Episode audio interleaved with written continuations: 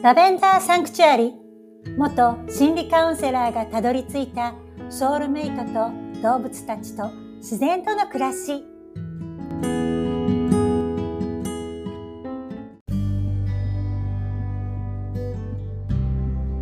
こんにちは、アリーです。ラベンダーサンクチュアリへようこそ。この番組はアメリカカリフォルニア州の田舎からお届けしております。いよいよですね、義理のお姉さんのお友達のワンちゃんが今日お家に戻る日なんです。ちょっと寂しいんですね。9日間うちにいて、だんだん慣れて、私の子犬とも遊ぶようになり、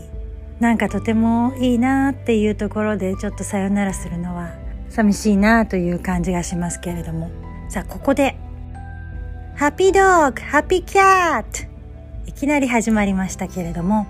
ハッピードッグ、ハッピーキャットというコーナーを始めたいと思います。このコーナーは私たち夫婦が知ってればよかったなと思う犬のこと、猫のこと、そして私は今ドッグトレーナーの勉強をしているんですが、その勉強の中で学んだいろいろな犬のこと、そしてキャビヘイビアコースという猫の行動学の勉強もしていますので、その犬のこと猫のことを勉強している中で、あ、これ知ってればよかったなこれはみんなに知ってもらいたいというような情報を猫好き、犬好きの皆さんにお届けするコーナーです。ハッピードッグ、ハッピーキャットのコーナーで今日は何を伝えたいかというと私たち夫婦が知らなくて今知識を得てぜひ多くの人に知ってもらいたいなということをお話ししたいと思います。私たちの誤解はレスキューされた犬シェルターにいる犬は傷ついてるから猫たちと一緒に暮らすのが難しいだろうと信じ込んでいました。実際にレスキューされた犬は虐待を受けていたり誰かに捨てられてしまった犬たちがほとんどなのでもちろん傷ついています。でもだからといって新しい家で猫や子供たちとうまくいかないかというとそういうわけでもないということを知りました。ただシェルターから新しいお家に行く時にトレーニングをしていたりこうストレスを解消させてたりとかそういうことが重要なんだなということも知りました。私がドッグトレーナーになりたいなと思ったきっかけは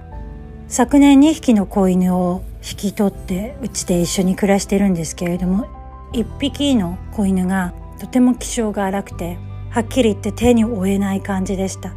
私の腕も噛まれて血だらけで私は2回か3回血だらけになって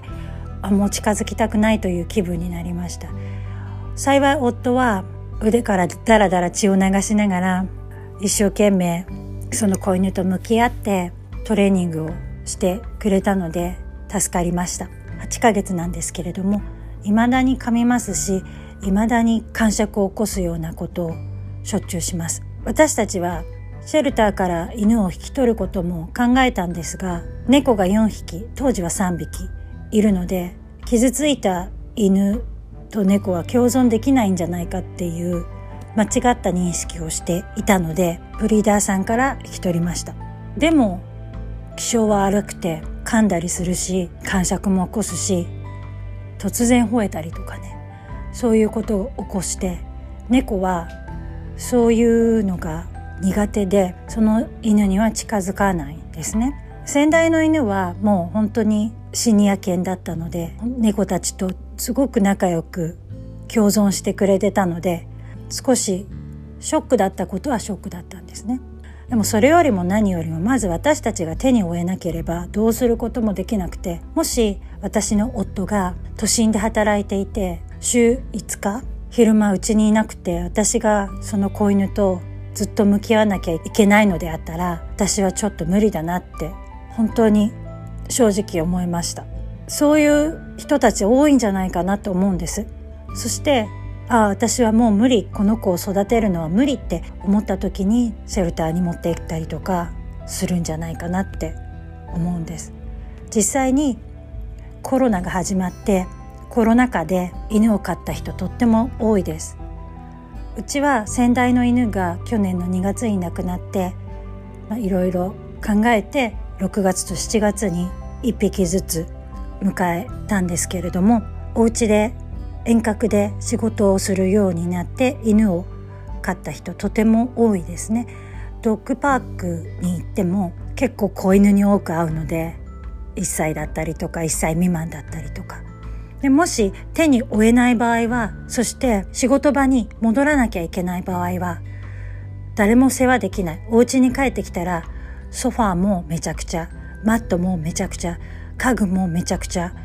こんなの嫌だって言って犬を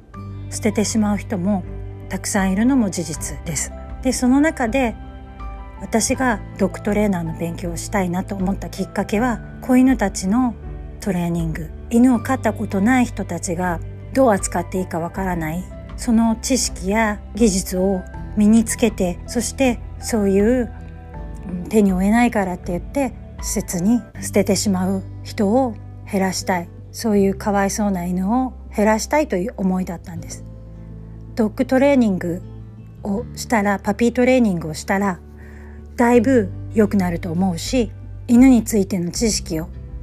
ちゃんと知ったらどう対処していいかがわかるだろうしというところで私はドッグトレーナーになりたいと思いました。いろいろ勉強していくうちにシェルターのワンちゃんたちは傷ついていますがとてもいい子たちも多いんです。でその傷ついたまま新しいオーナーと新しい家で一緒に暮らすのは時々大変なこともあると思います。実際に「あこのワンちゃんかわいい」って言って引き取ってくださったオーナーが猫ちゃんがいてその猫とうまくいかなくて犬をシェルターに戻すってことも多々あります。じゃあそれをどうしたらいいか。そう思った時にやっぱりドッグトレーニングが必要だろうなと思ったわけです。捨てられる理由もいろいろあると思うんですけれども主にその私の子犬みたいに気性が悪かったりとかそういう犬たちをトレーニングしてから新しいお家の一員になる。そうすれば新しいオーナーさん新しい家の家族の人たちがそのワンちゃんたちといい関係を築ける。私はまだ勉強中なので将来どういうところでどういう活動をしようかっていうのはまだ漠然としていますがまず一つはシェルターに行く犬を減らしたい。もう一つはシェルターから新しいお家に行く時に戻されないように新しい家族とうまく関係を築けるトレーニングをしたい。この2つは今大きな私の中で柱になっています。私たちの誤解はシェルターにいる犬は傷ついているから猫や小さな子供たちとうまくいかないだろう。ということは誤解でした。実際に本当に優しいワンちゃんもいるし猫とうまくやるワンちゃんもいるし小さな子供たちとも仲良くできるワンちゃんもいっぱい保護されています。まだまだ伝えたいことはいっぱいありますが今回はこの辺で。アリーでした。